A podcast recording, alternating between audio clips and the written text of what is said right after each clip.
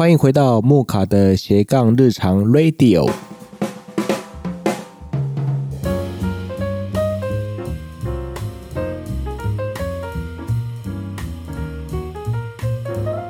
大家最近过得好吗？在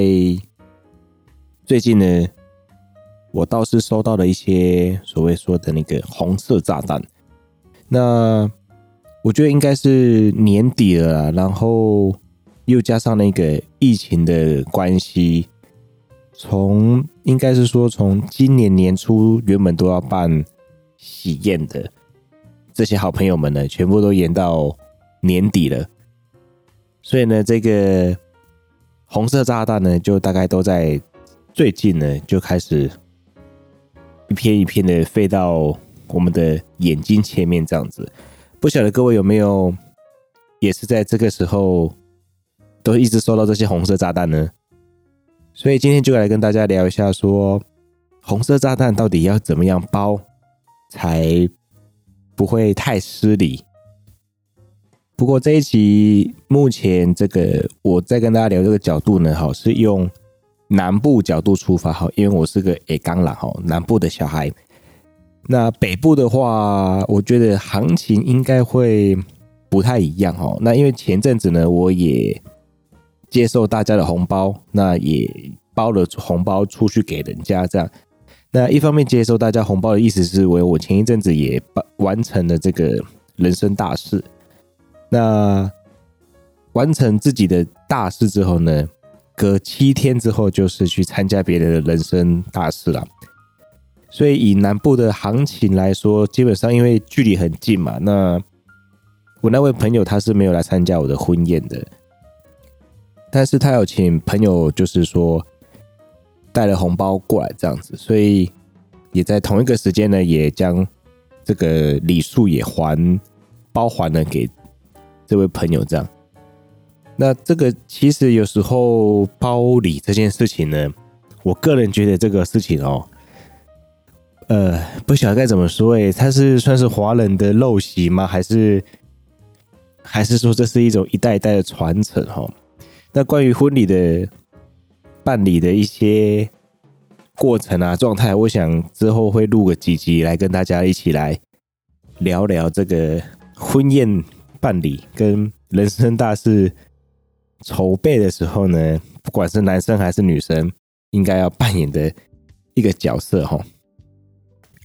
OK，那我们就回到这个包礼金这件事情来跟大家来一起来分享一下。有时候南北的一个行情大不同嘛。那以台北来说的话，有时候那个费用是蛮高的哦，因为台北办一桌的行情，有时候应该是接近一桌应该快要三万块，所以这个包礼金的时候就要非常非常非常小心了。我曾经有看了一篇文章哦，他写说去参加台北的喜宴啊，包三千六是不是会蛮失礼的这样子？他是在 PTT 上面才做一个发问啊，就说那他地点是在台北这样，那丢出去之后呢，最主要他包这个三千六，他这个金额呢，他是用两个人去参加这个喜宴这样，那。后来网友就回应，就说这个三千六基本上是一个人的行情哈，就是说以现在这个时代来说，那算是已经是比较低的行情，在台北来说。那其实，在以前，那在十年前还是十五年前的时候，这个三千六的时候，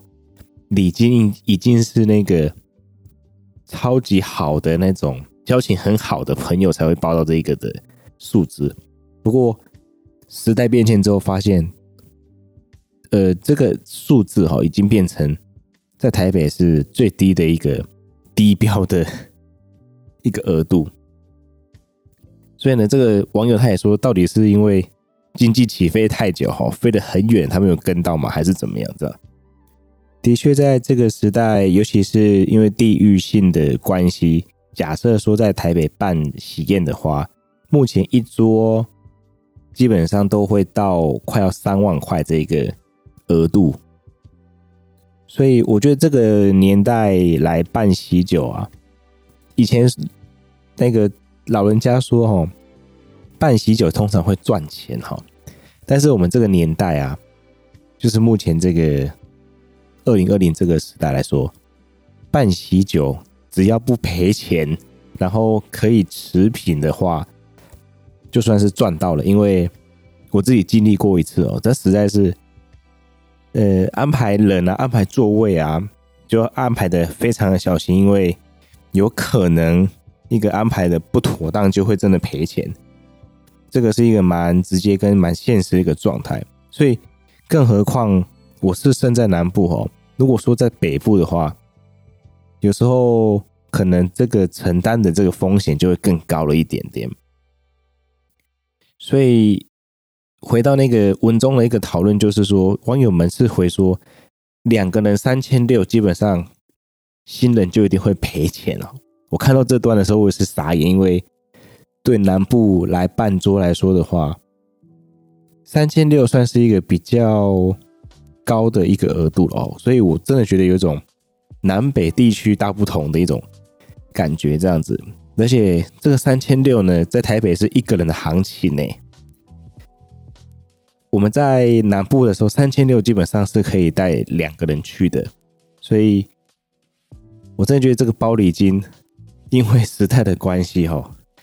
那个费用或是说这个额度呢，真的在未来要开始我们说的高博啊这样的一个状况产生的时候，有时候还真的会需要说。要先去查一下那个餐厅一桌是多少钱，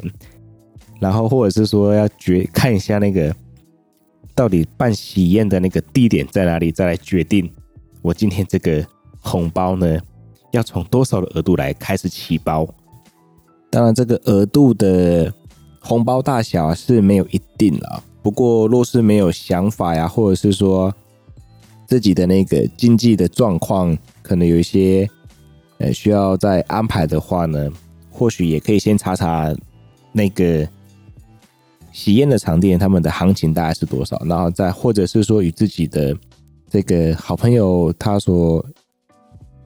跟他的交情呢，来决定这个行情，或者是说决定这个礼金，大概可以怎么样去安排再处理嘛。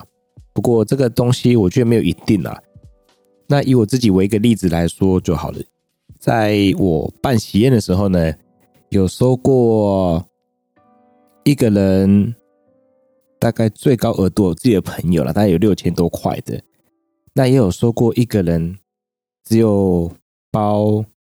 一千二的，那也有包六百的。这个有时候会觉得说，哎，我一桌其实也是快要接近一万三、一万五这样子。那然后看到这个数字的时候，其实心里面会蛮。觉得，呃，这很难形容啊。你到底是要呃难过呢，还是要无力呢？因为到时候就对账本嘛。那看到的时候觉得说，哎，这个金额是觉得是蛮怪的。不过他既然也到现场来祝福的话，那以如果没有赔钱的这样前提之下呢，其实大家皆大欢喜就好了啦。所以呢，这个红包的礼金呢，有时候真的觉得说是要靠。智慧哈，或者是说就要做点功课，然后去决定说自己的礼金要包到多少钱这样。那南部呢跟北部的行情又不一样了。那南部呢又有分一些不一样的一些行情，例如说高雄跟台南的饭店的额度也不太一样。那高雄跟屏东的餐厅的额度也不太一样。那我自己的观察下面呢，基本上我看到的状态都是。呃，会差个五千块了。就是说，如果屏东是一万两千，算是一个中高标准的话，那在高雄呢，可能就会到一万八千。那之后再加个五千上去呢，就可能会是台南的 一个行情这样。不过这个还是要看那个那个主婚人他们所选的餐厅啊。不过如果在饭店的话，通常就真的会是差不多这样一个价钱了。那如果各位听众呢，你